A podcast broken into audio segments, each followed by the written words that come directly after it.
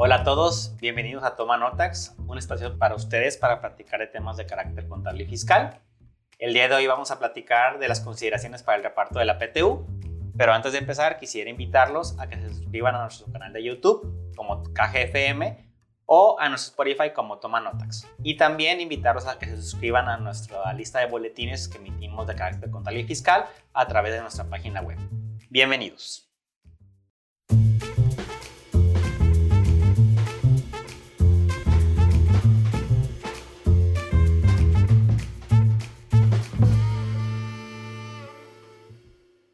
Hola a todos, el día de hoy nos acompaña nuevamente nuestro amigo, el contador Josué Camacho, quien nos va a ilustrar y a profundizar en, respecto a este tema de las consideraciones para el reparto del apetito. ¿Cómo estás, Josué? ¿Qué tal, Mario? Muy bien, muchas gracias por esta invitación. Para mí es un placer estar nuevamente aquí con ustedes. Gracias, Josué. Y para nosotros también es un gusto tenerte nuevamente con nosotros.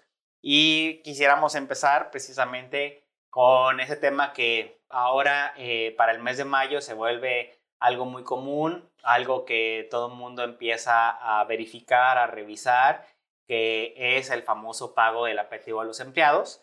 Y quisiera que nos comentaras precisamente primero qué es la PTU y cómo se determina. Claro que sí. La PTU es el reparto de utilidades, es un derecho constitucional que tienen los empleados. Más adelante vamos a ver al detalle qué empleados sí y qué empleados no, porque también hay unas eh, reglas particulares que, se deben de respetar. Este es un derecho que tienen los trabajadores para recibir una parte de las ganancias que obtiene una empresa. Vamos a ver que es el 10% de la utilidad fiscal que va a determinar las personas morales o las personas físicas. Ok, entonces, seas persona moral o seas persona física, si tienes empleados, tienes la obligación de repartir una PTU que equivaldrá al 10% de la utilidad fiscal que tengas en este año. Así es, es correcto. Okay. ¿Y es la utilidad fiscal como tal o tiene algunas consideraciones de cálculos específicas? Digo, si lo platicamos de manera global, es, la, es directamente el 10% de la utilidad fiscal. ¿Qué podemos entender para los que no lo conocen qué es la utilidad fiscal? Pues son los ingresos acumulables menos las deducciones autorizadas. Eso vamos a obtener un resultado que le llamamos o conocemos como utilidad fiscal. Y sobre eso le vamos a aplicar la, el 10% para obtener eh, lo que es el derecho que va a tener el, el trabajador a recibir de esa, esa ganancia. Ok, perfecto. Y entiendo, Josué, que dentro de las consideraciones fiscales ah, hay ciertas reglas particulares para que cuando un, un, patrón está pagando ciertos tipos de prestaciones a los empleados, estos son exentos de ISR para retenerle a los empleados, pero eh, al dar tus prestaciones exentas a tus trabajadores, tienes un, entre comillas, castigo de una no deducibilidad de esas prestaciones exentas. Entonces, también para la PTU juega esto, es decir, oye, yo estoy a que le doy prestaciones exentas a los trabajadores eh, para poderles apoyar y que reciban un mayor flujo de efectivo, que eh, para ley del impuesto de la renta no me dejan deducirlo, también para PTU voy a tener este castigo? Sí, es correcto. O sea, a pesar de que dentro de las deducciones sería una parte no deducible, también se neutraliza al considerarse como, como parte de los ingresos. Así es que en realidad no hay un efecto que perjudique en las deducciones a los patrones. Ah, ok, ok. Entonces, si es exento, e, esa parte de solos exentos sí la voy a neutralizar para determinar la PTU, lo voy a, lo voy a arrastrar a los ingresos y ya me, me ayuda a que a lo mejor la PTU que voy a determinar, ya sea persona física o moral, no necesariamente va a ser exactamente el 10% de mi base fiscal, porque voy a tener esta, puedo tener, si doy prestaciones exentas, esta pequeña diferencia de que me hace ajustar el, en esta determinación. Es correcto, María, es correcto tu comentario. Ok, ahora, ¿cuándo debo de pagarla? Sí, mira, la PTU, al ser un derecho constitucional que se encuentra eh, incluido en el artículo 123, en la fracción 9 de la Constitución Política de los Estados Unidos Mexicanos, también nos establece, tanto en, la Ley eh, Federal de Trabajo, que hay un plazo máximo de 60 días a partir del vencimiento de la declaración anual. Si estamos hablando de personas morales, tenemos que la declaración anual eh, del ISR tiene un plazo de vencimiento el 31 de marzo. tres meses después de concluido su ejercicio fiscal. Por lo tanto, si estamos hablando de la PTU del ejercicio 2021, tenemos como fecha límite para las personas morales el 30 de mayo del ejercicio 2022. Ok, ¿y si soy persona física? Pues entonces tenemos hasta el 30 de junio eh, del 2022 porque la declaración anual se vence a más tardar el 30 de abril. Ok, y bueno José, ahora ya sabemos más o menos cuál es, bueno, más bien, cuál es la base o cómo se determina esa PTU general, pero ¿quiénes tienen derecho a recibir esta PTU? ¿Hay excepciones de algunos trabajadores o también puede haber excepciones para empresas de repartir PTU? Claro que sí, Mario. Los sujetos con derecho a recibir de la PTU son los empleados de planta. ¿Qué podemos o debemos de entender como empleados de planta? Son aquellos que por tiempo indeterminado prestan permanente su trabajo personal subordinado a una persona o a una empresa. Y también los trabajadores eventuales, solo que estos tienen que tener como mínimo 60 días laborados. ¿Quiénes son los trabajadores eh, eventuales? Son los que habitualmente, sin tener carácter de trabajadores de planta, prestan sus servicios a una empresa o establecimiento. las personas sin derecho al pago de la PTU son los directores, administradores, gerentes generales, trabajadores domésticos y los mismos eventuales que comentábamos, cuando estos tengan un plazo menor a 60 días laborados. Ok, entonces recapitulando, eh, si soy un trabajador eh, por tiempo indefinido, yo ya tengo derecho a la PTU, así haya trabajado un día o, todo el año. Si soy un trabajador de eventual o, por obra, entonces tengo que haber trabajado más de 60 días o más para poder tener derecho a recibir la PTU. Quienes no, es el trabajador doméstico y el eventual que trabaja menos de 60 días.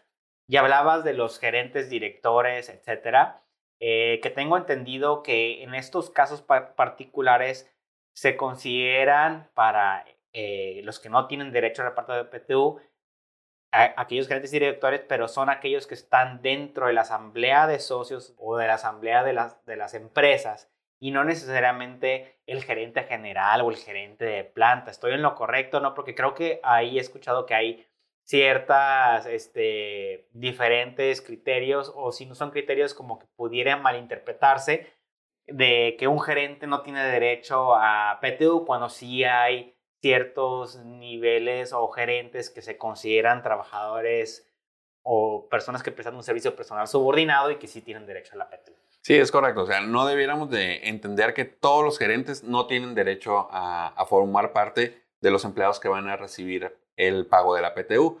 Claro que sí, o sea, hay eh, ciertos niveles o personal que sin ser empleado puede tener un, puesto de director o un administrador. Puede, puede estar presente en las asambleas de los socios o de los accionistas. Sin embargo, un gerente también puede ser considerado para el pago de PTU, inclusive él puede ser como eh, el que forme base del tope que a partir de ahí hacia abajo es como se va a empezar a, hacer el cálculo o el límite para determinar el pago de la PTU. O sea, un gerente general de una empresa, claro que sí tiene derecho a que se le se forme parte de los empleados que va a recibir el pago de la PTU. Ok, entonces gerentes generales, gerentes de finanzas, gerentes de producción, etcétera, como a lo mejor son puestos que están estructurados eh, como tal en una empresa en particular, pero como son personal subordinado, sí tienen derecho a PTU. El que no va a ser el que no está subordinado y que es un directivo o un gerente general de la, de la empresa y que está dentro de las asambleas, pues como tal de la persona moral o de, de socios y accionistas en este caso, ¿no?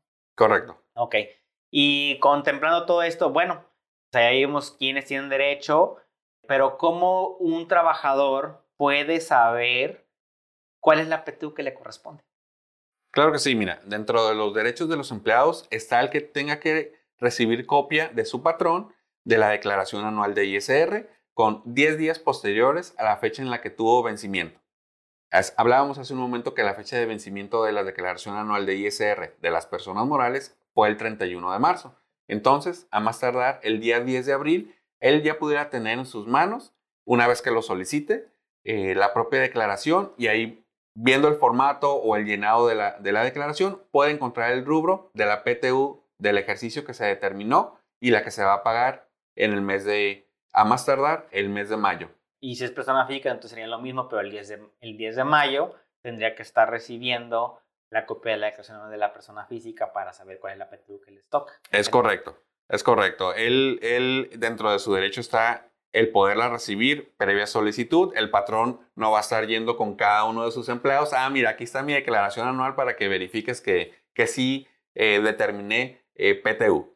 Pero también dentro de las obligaciones del empleado podemos encontrar que esa información es confidencial y que no debe estar siendo distribuida con personal externo a la propia empresa para evitarle un, eh, pues ahora sí que una contingencia al empleado. Ok, entonces el patrón va a entregar esta información a solicitud de los trabajadores, no tiene que hacerlo público necesariamente. Dentro de lo cotidiano sí está que se publique, este, pero, no, pero no imprime 100, 200 juegos de declaraciones anuales. O sea, sí lo puede poner en el periódico o en una sección que tengan en la empresa para avisos eh, comunes o generales. Pero, este, por ejemplo, yo soy auditor en las empresas que visito en mayo, no veo la declaración anual pegada ahí. O sea, a lo mejor sí puede estar publicado solamente el rubro de la PTU determinada para que el empleado tenga conocimiento de que, ah, este año sí generamos PTU, entonces vamos a tener derecho al pago. Pero te digo, no necesariamente le va a llegar por correo la declaración anual a cada uno de los trabajadores. Como te lo decía, como es información confidencial, es información delicada, eh, muy seguramente solamente se pone el rubro de la, de la PTU este, que, se va, que se determinó en el ejercicio. Y he escuchado, Josué, que, bueno, obviamente depende de la magnitud, del tamaño de la empresa o el número de personal que manejan las empresas, que también hay comités de empleados a los cuales precisamente se les informa e, e, esta parte y son ellos como comité de reparto de PTU o no sé si llamarle así, corrígeme si estoy mal, y ellos son los que a lo mejor ya se encargan de expresar o de verificar o de asegurarse de que esta información es correcta y ya lo comunican con sus compañeros de trabajo. Claro que sí. El artículo 125 de la Ley Federal de Trabajo contempla que se va a hacer o se va a integrar un comité igualmente representado tanto por trabajadores como por el patrón para que formulen el proyecto de determinación de la PTU que le va a corresponder a cada trabajador. Ah, ok, perfecto. Entonces ya con esto, cuando son empresas grandes, tienen un comité, se representan a, los trabajadores y al patrón y de ellos se revisa y se formula la determinación de PTU para cada uno de ellos. Pero ahorita no me adelanto un poquito al tema de cómo se determina la PTU para cada uno. Y para cerrar este primer segmento es, se había hecho la pregunta, ¿quiénes no están obligados al pago de la PTU? En el caso de patrones. Sí.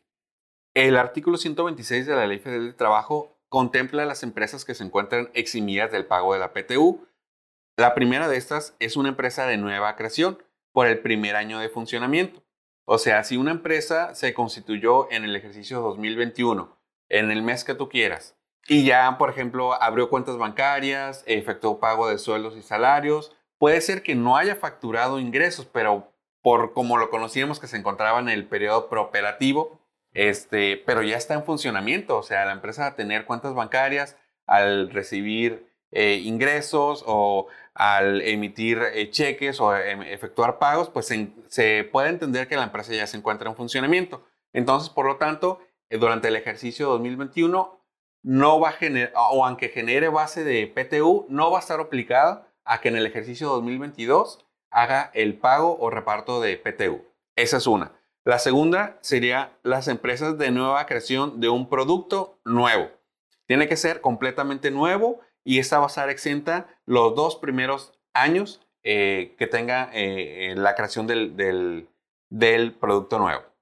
La tercera serían las industrias extractivas eh, también de nueva, nueva generación o, periodo, o el primer periodo de exploración otras serían instituciones de asistencia privada, las que no son eh, con lucro. Y por último, al Instituto Mexicano del Seguro Social. Serían las em, empresas o las instituciones eximidas de pago de PTU. Ok, entonces en resumidas cuentas, el IMSS no, debe, no paga PTU. Eh, y, si, y, si, es una asociación sin fines de lucro, tampoco tiene derecho a, bueno, tampoco está obligada, perdón, a pagar la PTU. Y de ahí nos iríamos a que si soy una empresa de nueva creación, el primer año no estoy obligado a pago de PTU, pero si soy de nueva creación y creo un nuevo producto, entonces tengo dos años. Y si soy eh, de la industria extractiva, minera, etcétera, entonces ahí sí tengo un poquito de más margen con el periodo de exploración y eso. Ok, ya con esto entonces sería identificar que si yo, yo soy una nueva empresa, pues sé que no estoy obligado al pago de la PTU, aun y cuando se haya tenido una utilidad. Que regularmente, a lo mejor en el primer año, no necesariamente se tienen siempre una utilidad, ¿no? Pero ya con esto es saber que no, no todas las empresas siempre van a estar obligadas al pago de la PTU, o si hay excepciones para el pago de la PTU. Y bueno, ahora sí ya tenemos en mente qué es la PTU, eh, más o menos eh, a grandes rasgos cómo se determina eh, conforme a la base fiscal, quiénes, quiénes son los empleados que sí deben de recibirla y quiénes son las empresas que no están obligados a pagarla y cuáles son las que sí por, por excepción. ahora bien, ¿cómo voy a determinar ese famoso hablábamos de que si había una comisión que se va a revisar y van a determinar cuánto le corresponde al PTU a cada trabajador, porque ahorita hablábamos de manera general. Oye, pues la PTU es el 10% de la utilidad fiscal. Pero bueno, ¿cómo sé cuánto le toca a cada trabajador? Porque pues e, este, decías hace ratito o decíamos que pues yo si soy un trabajador por tiempo indefinido, por haber trabajado un día ya tengo derecho a PTU.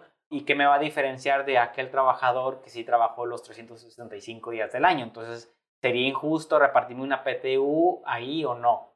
Sí, mira Mario, la determinación se hace de la siguiente manera tienes que considerar dos factores. Eh, uno de ellos serían los días laborados durante el ejercicio, base de pago de PTU, y el segundo sería en base al salario de vengado durante el ejercicio. Entonces, no todos los trabajadores, como tú bien comentabas, trabajaron todos los días, los 365 días del año, o tuvieron el mismo sueldo. Por lo tanto, entonces vamos a hacer eh, una división. Vamos a dividir el total de la base de la PTU en 50% para que sea un cálculo especializado en base a los días trabajados durante el ejercicio de cada uno de los trabajadores. Y el segundo va a ser en base a la proporción al monto de los salarios devengados por el propio trabajador durante el, año eh, devengado o recibido. Ok, ya con esto se neutraliza esa diferencia en días trabajados y la diferencia de sueldos. Pues aquel que trabajó todo el año y que recibió más sueldo, pues le corresponde más PTU que aquel que tuvo menor sueldo. Pero también el que trabajó menos días le va a corresponder menos PTU. Entonces es pues 50% es en base a días y 50% es con base en el sueldo de cada trabajador. Y si voy a, tomar en cuenta el sueldo total de los empleados, de los trabajadores, ¿qué sueldo o salario base debo de estar considerando? Se debe considerar exclusivamente el salario por cuota diaria. O sea, no debes de incluir eh, más conceptos o diferentes tipos de percepciones. Entonces aquí es puro sueldo diario, no entra otras prestaciones ni este, pagos variables o prácticamente otras prestaciones y, y percepciones, solamente cuota diaria. ¿Y qué pasa si soy un trabajador que no recibe una cuota diaria, que, que trabajo por obra o que recibo sueldos variables porque recibo comisiones o algo por el estilo? Entonces, en ese caso, si no hay una cuota diaria, ¿cómo se me debería estar considerando el sueldo para base de PTU? En ese caso, entonces considerarías un promedio de las percepciones variables que tuviste durante el ejercicio. Ah, ok, entonces ya se promediaría el sueldo variable, ya me da un sueldo diario promedio y eso es el que voy a tomar como base. Ok. Ahora, ah, o sea, a mí se me hizo importante hablar de ese tema de la PTU. Digo, es un tema que año con año eh, se está evaluando, revisando en los meses de mayo y junio, como bien comentabas, pero creo que este año en particular eh, la repartición de la PTU guarda una peculiaridad derivado de la reforma laboral que hubo el año pasado. A partir de mediados, mediados del año pasado se modificaron algunas, algunos artículos de, de la Ley Federal del Trabajo y dentro de esto se estableció un tope para el pago de la PTU, que fue parte de lo que se estuvo conviniendo dentro, con, el, con, los, em, con los empresarios dentro de la reforma laboral. ¿no? Aquí en este caso, Josué, explícame un poquito cómo es ese tope de PTU a repartir a los trabajadores? ¿En qué consiste? Sí, como bien comentabas, derivado de la reforma laboral del pasado abril del 2021, va a consistir en recibir tres meses de salario o el promedio de la PTU recibida en los últimos tres años. Pero derivado de la reforma, va a haber muchos empleados que van a tener apenas un año de antigüedad en la empresa. Entonces, no les va a aplicar el promedio de los últimos tres eh, años. Entonces ahí va a estar directamente considerado el promedio de los tres meses de salario eh, que devengó eh, durante el ejercicio. Entonces, de toda la PTU que se determine al momento de decir, bueno, yo ya le voy a dar el 50% de esa PTU con base a los días trabajados y el otro 50% con base al sueldo que recibió durante el año, entonces tengo que compararlo todavía contra el equivalente a tres meses de sueldo o la PTU que haya recibido los últimos tres años, en caso de que sí sea un empleado que ya eh, recurría, o más bien de una empresa que no utilizaba el outsourcing. Entonces, por la empresa que utilizaba el outsourcing es la que entiendo que dices que es la que como ya ahora sí tiene sus trabajadores propios, ahí no hay una antigüedad de PTU repartida anteriormente, entonces son los, que tuvieran el tope de tres meses de salario. Entonces, entiendo que ahí dice que es lo que sea más favorable. Si, si soy un empleado que trabajó, que tiene 15 años, o como tú, que tiene casi 20 años trabajando en la empresa, entonces te consideraría eh, el promedio de PTU de los últimos tres años o, los, o el equivalente a tres meses de sueldo, lo que sea más beneficioso para el trabajador. Ahora sí, ya tienes ese tope y lo debes de comparar contra la PTU real. Entiendo que si tu PTU, pues obviamente si es menor al tope, pues se reparte la PTU tal cual, 50% base días, 50% base de sueldos. Pero si si estuviera topada, entonces la PTU este, que no se te reparta, ¿qué pasa con ella? Ejemplo, eh, nada más es una empresa que tiene un solo empleado, tuvo una base eh, fiscal de un millón de pesos, le corresponde una PTU de 100 mil pesos, pero el sueldo del trabajador es de 20 mil pesos al mes. Entonces, ah, pues yo digo, si es, un solo empleado, trabajó todo el año, teoría le corresponde 100 mil pesos de PTU. Pero si son 20 mil pesos al mes de sueldo, entonces estaría topado a tres meses. Entonces, entiendo que lo que le voy a repartir nada más serían 60 mil pesos, que son tres meses de sueldo. ¿Qué pasa con los otros 40 mil que no, al final de cuentas, no pueden repartirse porque están topados? Sí, mira, lo ideal sería que la propia empresa, una vez determinado eh, la utilidad fiscal y su 10%, eh, haga una tipo proyección eh, individual de cada uno de los trabajadores, tomando en cuenta los topes que ya hemos mencionado anteriormente. Y si hay un excedente que se tenga, pues realmente no es una PTU que la empresa vaya a estar obligada a repartir. Simplemente desde un inicio no se debiera estar provisionando en los estados financieros de las empresas y pues no va a ser una PTU repartible en pocas palabras. Ok, y ahora sí, si sí tengo derecho a PTU y soy un empleado que pues se me olvidó o que por alguna razón eh, no quisiera cobrarla a la empresa porque yo no trabajo en ella y me da flojera ir a cobrarla, entonces esa PTU que yo no exijo y que sí tengo derecho, ¿qué pasa con ella? Sí, fíjate, ese caso se da mucho aquí en la ciudad, en Tijuana. Eh, somos una ciudad eh, de maquiladoras, viene mucho personal del interior de la República, viene por temporadas, viene, trabaja, si le gustó la ciudad, si le gustó su trabajo, se queda pero en los casos que tú estás mencionando es cuando no se queda y si regresa a su ciudad de origen y pues ya no va a acudir a la empresa a reclamar su PTU, pues esa PTU se va a acumular a la PTU a repartir en el siguiente ejercicio. La empresa no se eh, desecha de la obligación de reparto de esa PTU, o sea, no la cancela, simplemente se acumula para la base del siguiente ejercicio. Y, ah, ok, entonces un empleado que no cobre su PTU, esa PTU se debe sumar a la PTU del siguiente año. ¿Y cuánto tiempo tiene un empleado para cobrar su PTU? Se tiene un año. Ok. El empleado va a tener un año para cobrar el impuesto. Entonces, si vence el 30 de mayo del 2022, él tiene hasta el 29 de mayo del 23 para cobrar su PTU. Así es, ese es su derecho. Es eh, hasta antes de que él reparta la nueva PTU. Digo, las empresas tienen hasta el 31 o 30 de mayo para repartirlo del siguiente ejercicio, pero igual si la reparte antes, pues... Sí, que a veces eso siempre ha sido un tema, pues más que nada administrativo y práctico, porque sí me ha tocado ver casos en que, pues ya pasó el periodo, se repartía el 30 de mayo, ciertos empleados no reclamaron su PTU.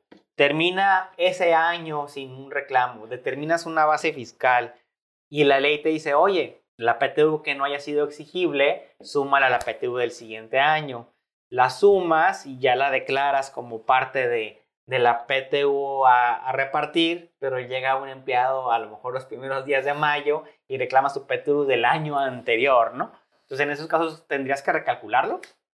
Pues el empleado tiene derecho, o sea, se encuentra dentro del plazo eh, que lo puede exigir y pues por lo tanto yo creo que ahí la empresa le tocará absorber esa PTU, este, si es que ya la repartió anteriormente, ¿no? Eh, la, absorberá y pues le tendrá que hacer el pago a que tiene derecho el, el ex trabajador. Ok, y si no está repartida prácticamente, entonces la tengo que restar de la PTU del año pasado que no se exigió, que ahora sí ya está exigible y, como que, pues a lo mejor sí al comité precisamente que platicábamos, informarle que un trabajador sí cobró esa PTU y que simplemente no va, no va a sumar, aun y cuando ya a lo mejor le informé en mi declaración anual, ¿no? Porque sí, creo que esos plazos del año contra la declaración, luego, este, convergen y pudiera haber ese tipo de diferencia.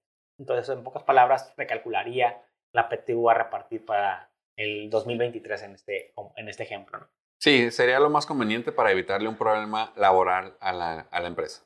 Ok, perfecto, José. Muy ilustrativo todo esto. Creo que sí, los puntos importantes quedan claros de quienes no tienen derecho eh, o quienes sí pueden exigir una PTU, cuáles son las empresas que no me interesaba mucho abordar el tema del tope de la PTU porque este, este año precisamente me tocó ver en la temporada de determinación del resultado fiscal de, la presentación de declaraciones anuales de las personas morales, PTUs que sabíamos que iban a estar topadas y que precisamente, como bien lo dijiste, sí, eh, este cálculo a lo mejor del reparto de PTU para cada trabajador, anteriormente estábamos muy acostumbrados hacerlos en mayo o hacerlos en uh, unas semanas antes del periodo o del vencimiento del pago de la PTU. Pero con esta reforma eh, laboral y con el fin de informar bien en tu declaración anual, ya no, ya no es recomendable esperarte a mayo para determinarlo, sino que ya en los primeros tres meses del año tienes que saber también quiénes eran tus trabajadores activos, hacer esta, este cálculo de la proporción de días, de la proporción de sueldos y saber si la PTU que estás determinando en tu declaración anual va a estar topada para entonces no la provisiones, porque a lo mejor eh, estarías, si no, si no haces esto antes de la presentación del anual, estarías manifestando un gasto mayor en tus estados financieros y en la declaración anual, que a lo mejor ahí dejo por separado el tema de, la deducibilidad o no, pero en mi estado financiero estaría reflejando un, un gasto mayor al que debe de ser. Entonces, me doy cuenta meses después que está topada, entonces tengo que darle reversa a provisión de gasto. Entonces, este, yo creo que sí es recomendable ver este punto desde el momento de hacer la declaración anual eh, y dejarlo de tarea siempre ya empezar a tener esta nueva costumbre y no a semanas antes del vencimiento del pago de la PTU. Sí, es correcto tu comentario. Pues ahora sí que nos están dando más trabajo para los que eh, elaboramos las declaraciones anuales o las revisamos inclusive. Eh, si, como comentas, teníamos 60 eh, días de margen o, un poco menos, ahora sí que desde marzo tenemos que estar haciendo ese cálculo especializado por trabajador para ver si la PTU está correctamente provisionada o está en exceso su provisión. Entonces, ya para, en teoría, ya para, si hago las cosas como, como se debe de hacer, para el 31 de marzo de cada año yo ya sé cuánto le corresponde de PTU a cada trabajador y ya dependerá del patrón decidir si las paga el primero de abril o se espera hasta el último día, que sería el 30 de mayo, ¿no? Pero hay un periodo de tiempo, no significa que, tengas que pagar el 30 de mayo, simplemente en ese periodo de tiempo, los 60 días que comentas, se, haría, se podría hacer el pago, pero pues realmente ahora ya debería estar conociendo este dato desde, desde que presento mi declaración anual. Sí, pues aquí el, objetivo de esta reforma eh, que comentábamos anteriormente es beneficiar al, al trabajador y yo creo que el que se le pague desde los primeros días de abril pudiera ser un beneficio para, para el trabajador, pero las empresas también tendrían que estarse preparando en flujo para poder tener esa capacidad de pago eh, de la PTU a los trabajadores. Enterado. Pues muy bien, José, muchas gracias por aceptar esta invitación nuevamente a participar con nosotros en este programa Toma Notax. Espero que esta información para toda nuestra audiencia haya sido de utilidad y en caso de que les haya gustado, pues los invito nuevamente a suscribirse a nuestro canal de YouTube como KGFM o a nuestro Spotify como Toma Notax en donde podrán estar escuchando o viendo ese tipo de segmentos de información contable y fiscal, como bien lo vimos hoy contigo. Muchas gracias, Josué. Al contrario, muchísimas gracias por la invitación y aquí quedo a la orden para cualquier comentario que podamos tener posteriormente. Muchas gracias, gracias a todos los que nos escucharon. Que tengan un excelente día. Hasta la próxima.